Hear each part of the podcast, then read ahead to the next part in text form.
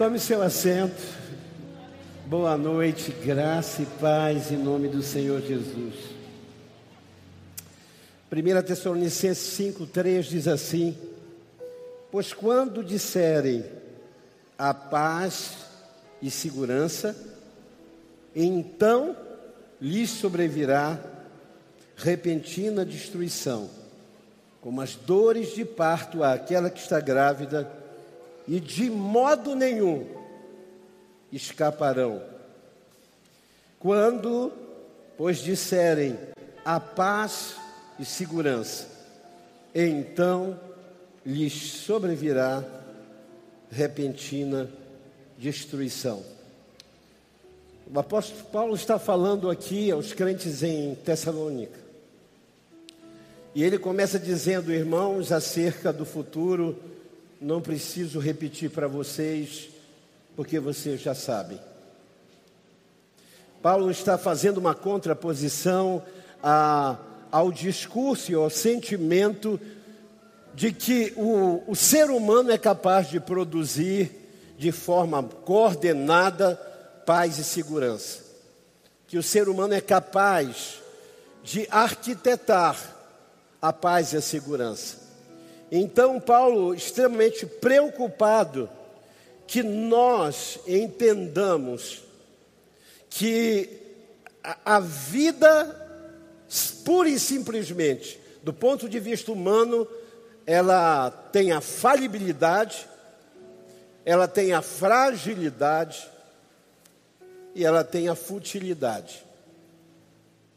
E então, ele usa esse texto para lembrar sobre falsa segurança que acompanha a humanidade. Há um discurso e há um trabalho na direção de uma falsa paz e segurança.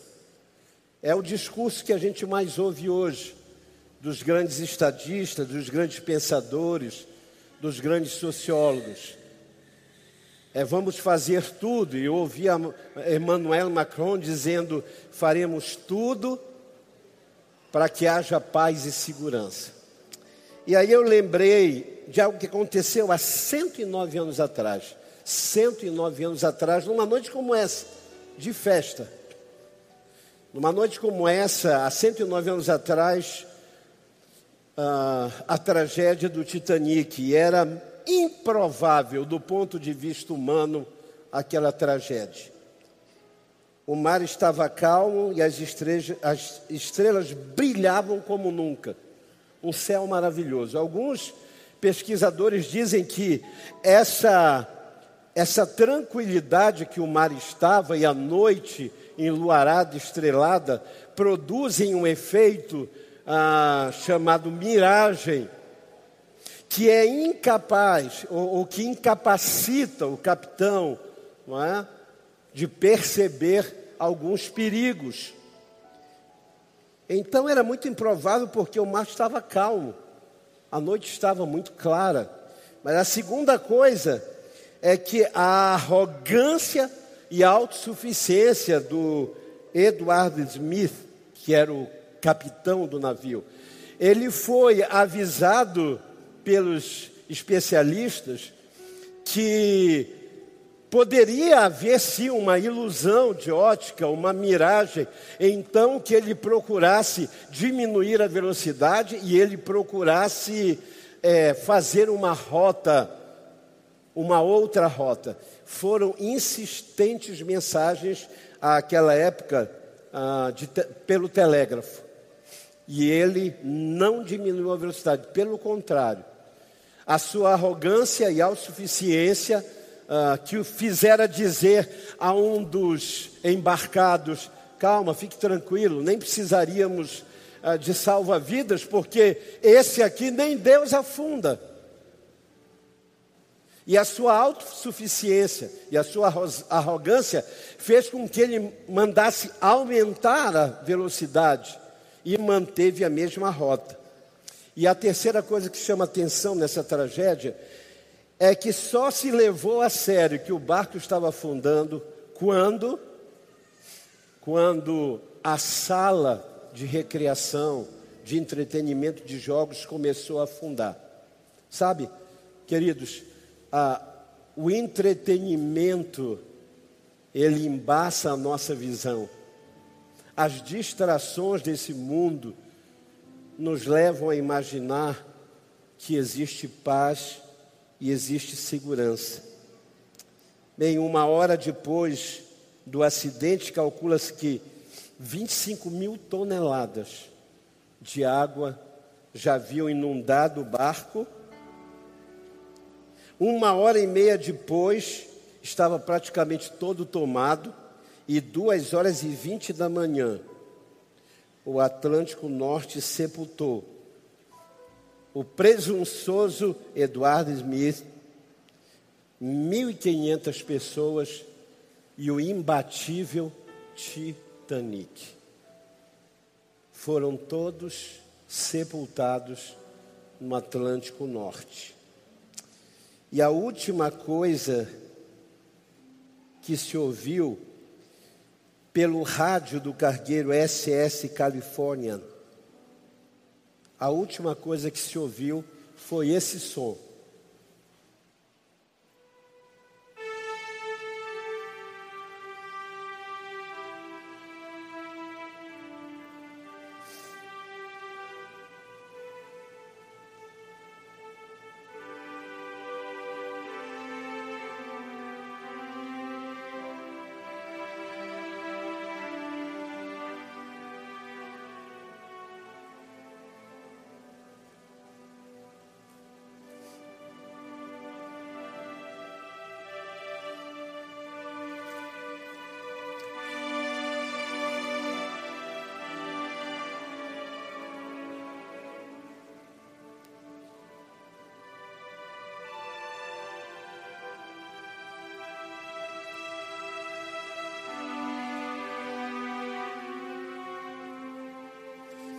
Essa é uma canção tradicional e a sua tradição, a sua tradução é mais perto eu quero estar, meu Deus, de ti.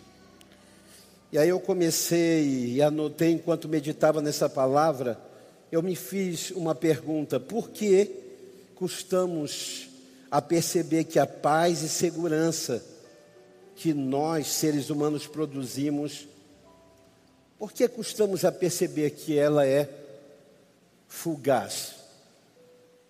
Que a paz e a segurança que somos capazes de produzir, ela é passageira. E por que, que só lembramos de Cristo quando o barco está afundando?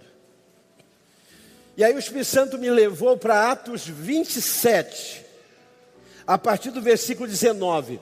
Paulo é julgado e como ele evoca a cidadania romana, ele diz para o rei Agripa: Epa, epa, peraí, vocês não vão me espancar, não vão me condenar sem me dar o direito à legítima defesa, porque eu sou cidadão romano. E agora ele embarca num navio em direção a César. Ele está indo para Roma. E a Bíblia diz que o capitão se precipitou porque não era uma noite muito propícia para que se navegasse. Poderia se esperar ainda amanhã, o dia seguinte, para ver o tempo. Mas o capitão presunçosamente disse: Nós vamos conseguir, eu posso, eu sou capaz de conduzir. Talvez ele tenha sido a primeira versão do Eduardo Smith.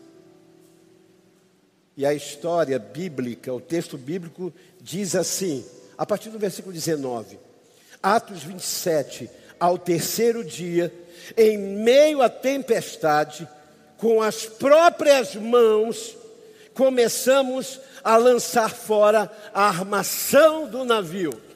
Aquele capitão e aquela embarcação e aquela tripulação tão segura, aqueles embarcados tão seguros, Diz a Bíblia que com o passar do tempo, perdendo o norte, perdendo a, a, os, os parâmetros da navegação, eles começaram a jogar fora as cargas e eles já não comiam mais, e agora eles começam a desarmar a estrutura do barco. Quando você chega a desarmar a estrutura do barco, é mesmo que você terminar um casamento para tentar sobreviver a uma tragédia. É o mesmo que você ter uma tragédia financeira e dizer: Eu vou. É, é, separar e eu vou acabar com a família. Sabe, queridos, é mais ou menos isso.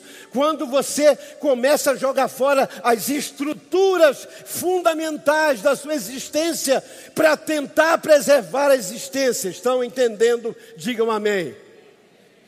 E a Bíblia diz que depois de já muito tempo, três dias, sem conseguir debelar aquela tempestade, sem conseguir vencer, sem conseguir ir adiante, eles resolvem começar a jogar tudo do barco. E eles chegam ao extremo de tirar as estruturas. Eles começam a derrubar os mastros e dizer: precisamos de segurança.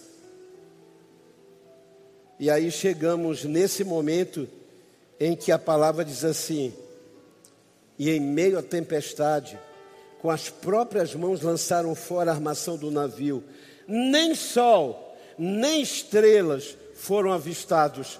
A todos nós sabemos que a navegação de forma primitiva, ela era ela era possibilitada através de quê? Através das constelações, através ah, do sol, através da lua, através dos astros. E agora o escritor de Atos, Lucas, está narrando e dizendo: não havia sol, não havia estrela, não havia nada, nada fora avistado, não havia um marco de direção. Eles estão totalmente perdidos no meio do mar. Aqueles ventos devastadores e o mar revolto abateram com ímpeto sobre nós a ponto de perdermos toda a esperança. Uma embarcação que sai cheia de esperança, agora está desistindo, está jogando a toalha e está admitindo toda a paz e toda a segurança que somos capazes de construir com o nosso intelecto, com o nosso conhecimento, com o nosso estudo, com o nosso trabalho, nada disso permanece. Quantos de nós já fizemos esforços hercúleos, gigantes, para manter uma estrutura e a embarcação navegando? para manter o lar, o casamento, os filhos. Quantos de nós já nos matamos para que a empresa não afundasse? Largamos tudo para trás terminamos com sócio, corremos para o banco, fizemos tudo o que era humanamente possível. Mas o que a Bíblia diz é que depois de um certo ponto, perderam a esperança de serem salvos. Versículo 21. E após muito tempo sem comer, Paulo se pôs de pé no meio deles e admoestou-os: Senhores, vocês bem que deveriam ter dado ouvido aos meus conselhos e nem ter saído de Creta naquele dia, pois dessa forma teriam evitado este dano e prejuízo. Entretanto, aleluia, mas contudo, porém, todavia, Durante a noite apareceu-me um anjo de Deus, a quem eu pertenço, a quem eu sirvo, e me disse: Paulo, não temas. Eis que é imperativo que compareça diante de César, e por isso Deus, por sua graça, te concedeu a tua vida e a vida de todos os que navegam contigo. Eu acho que você não entendeu, meu irmão, essa noite de festa. Deus diz assim a Paulo: Paulo, por minha graça e por minha soberania, e porque eu posso que ninguém pode, porque eu fecho e ninguém abre, porque eu abro e ninguém fecha, eu já dei uma ordem: você vai viver, e todos os que estão com você, o barco se perde, o navio afunda, mas você vai chegar aonde eu quero que você chegue. Deus está nos dizendo essa noite, a mim e a você, que muitas vezes somos enganados e traídos pela falsa segurança de que estamos fazendo certo, de que estamos construindo, de que eu tenho o controle. Deus está dizendo: não, você não tem o controle da sua vida, você não tem o controle do seu corpo, você não tem o controle do tempo e do espaço, você não tem o controle do futuro. Por isso, Paulo diz: Vocês não ouviram, mas eu ouvi, e porque eu ouvi, vocês vão viver. Queridos, é isso. É a mensagem central desta noite. Quando deu a reviver meu esconderijo, o que Deus está querendo nos ensinar é que toda a segurança e toda a paz que o mundo tenta produzir e que você está tentando produzir, porque o final de todo dia de trabalho é poder ter paz, sim ou não? O final de todo dia de labor é poder dizer, ai, eu tenho paz. O final de toda luta diária é voltar para casa e ter tudo em paz, mas essa não é a realidade. E em contraposição à nulidade desse esforço humano, do, do Eduardo Hermes e muitos de nós, em contraponto a essa segurança de quem construiu a máquina e conhece, de quem é o melhor capitão e fora escolhido por ser o melhor ele está em cima da máquina mais perfeita. Em contraposição a isso, Paulo diz: Não entendo de navio, não sou capitão do barco, mas o Deus a quem eu sirvo e a quem eu pertenço. Não, você não ouviu. O Deus a quem eu sirvo e de quem eu sou ele me disse, mesmo sem conhecer de navegação, mesmo sem ser o capitão do barco, mesmo que eles não tenham te ouvido, você vai viver. Porque Deus o faz pela sua graça. Pela sua graça. E hoje pela manhã eu falava à congregação sobre três palavras que eu amo ensinar na Bíblia. Primeira palavra chama-se justiça. Diga, justiça. Diga bem forte, justiça. O que é a justiça? Justiça é o pago merecido. Justiça é a sentença merecida. E a Bíblia diz que todos os pecados estão destituídos da glória de Deus. E o salário do pecado é a. Então todos estão condenados a morrer. Justiça é mais ou menos assim: se você sair hoje, um raio vai cair sobre a sua cabeça. Justiça é, você merece um raio sobre a sua cabeça. A segunda palavra linda na Bíblia chama-se misericórdia. Diga misericórdia. O que é a misericórdia? Misericórdia é eu merecer o raio na cabeça, eu sair esperando o raio e o raio não cai. Misericórdia, na sua origem, quer dizer misérios cardio. É o coração que se mistura com a miséria do outro. Todos andavam perdidos como ovelhas que não têm pastor. E Deus fez cair sobre Jesus as culpas de todos nós. Cada um, diz o profeta, corria para o seu lado, como ovelhas sem pastor.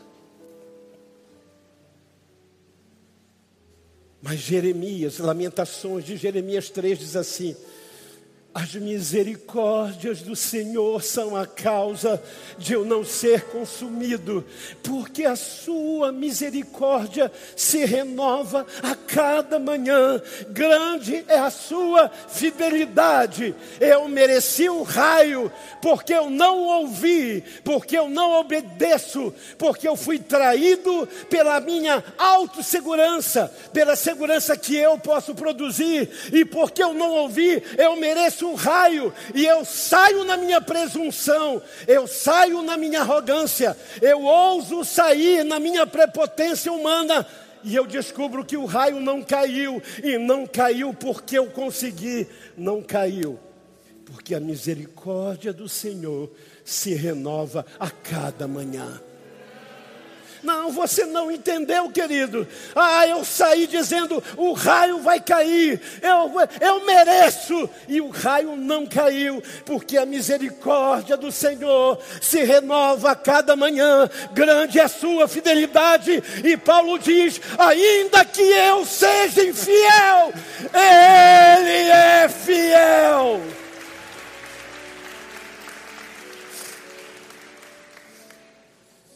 Mas a terceira palavra que está aqui em Atos, pastor Davi Galúcio, pastor Anora. A terceira palavra que está aqui no texto de Atos 27, escrito por Lucas. Ele diz: por graça, Paulo. O anjo aparece e diz assim: Deus, por sua graça. Diga graça. Graça é bom demais. O que é a graça? Justiça é o que eu mereço, um raio sobre a minha cabeça. A misericórdia é, o raio não caiu. Meu Deus. Mas a terceira palavra é graça. Sabe o que é graça? É que além de o raio não ter caído, além de eu merecer o raio ele não ter caído, Deus me deu uma manhã de sol na linha do Marco Zero do Equador, na beira do Amazonas. Ah, você não está entendendo, meu irmão? Nós merecíamos um raio sobre a cabeça, o raio não caiu, e além disso, você está caminhando na frente do Amazonas, no sol, dizendo: que coisa linda é exatamente isso. Paulo diz: capitão, o senhor não ouviu. O raio merecia cair na sua cabeça. O raio merecia cair sobre todos nós. Mas o raio não caiu.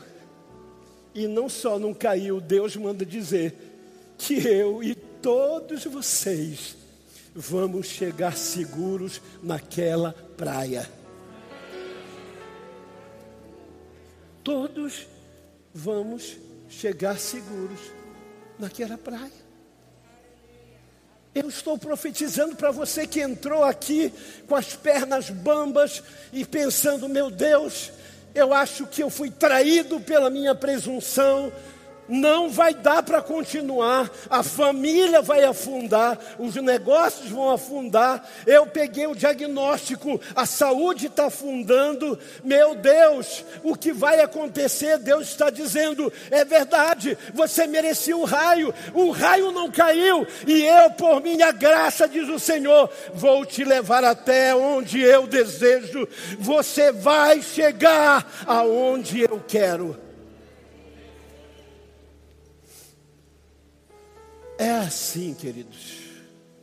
Essa é a mensagem do Evangelho.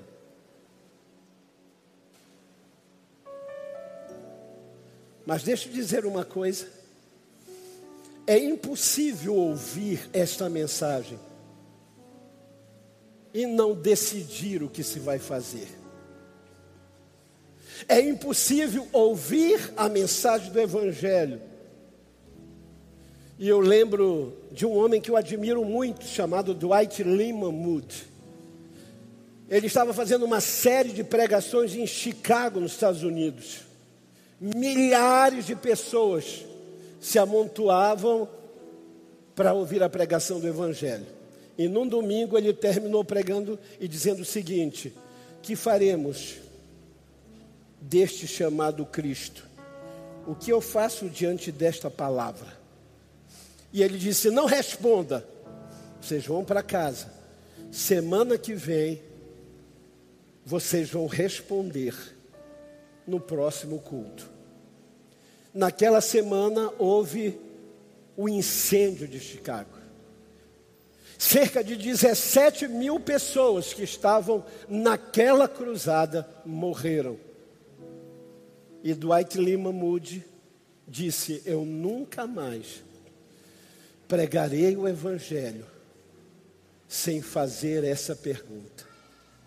E a pergunta que eu quero fazer a você é: até quando você vai esperar? Até onde você vai?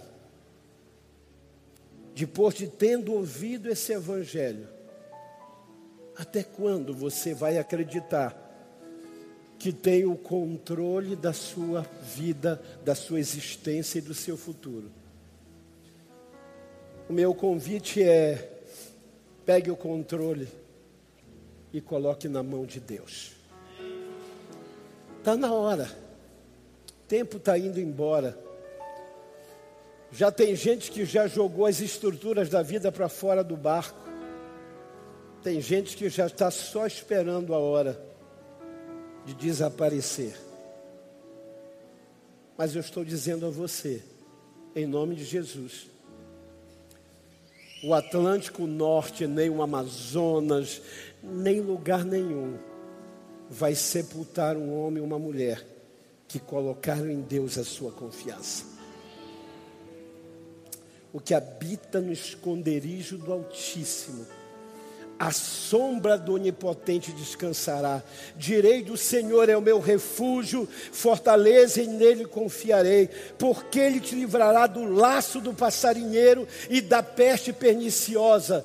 Ele te cobrirá com as suas asas, e debaixo das suas asas estarás seguro, porque a sua verdade é escudo firme não temerás espanto noturno, nem a seta que voe de dia, nem a peste que anda na escuridão, nem a mortandade que assola o meio-dia. Mil cairão ao teu lado, dez mil à tua direita, tu não serás atingidos.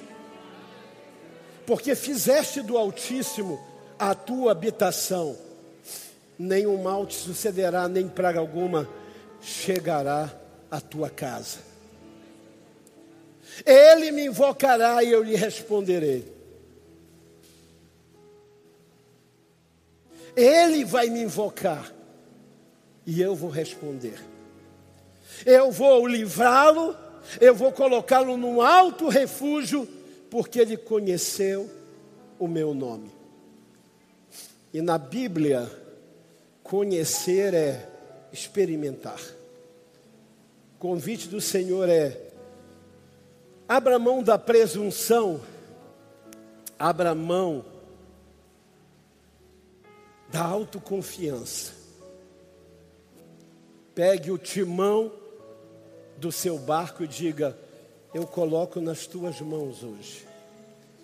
Leva-me, porque a palavra que não passa disse que o Senhor é capaz de me levar aonde eu não posso que o Senhor é capaz de me sustentar, onde ninguém consegue me sustentar. Eu quero orar com você. Eu preciso orar com você. E eu gostaria que você curvasse a sua cabeça e que você agora, se pudesse ver-se dentro do barco da sua vida, e você pudesse agora introjetar essa palavra. Você está seguro mesmo? Você tem esse controle mesmo?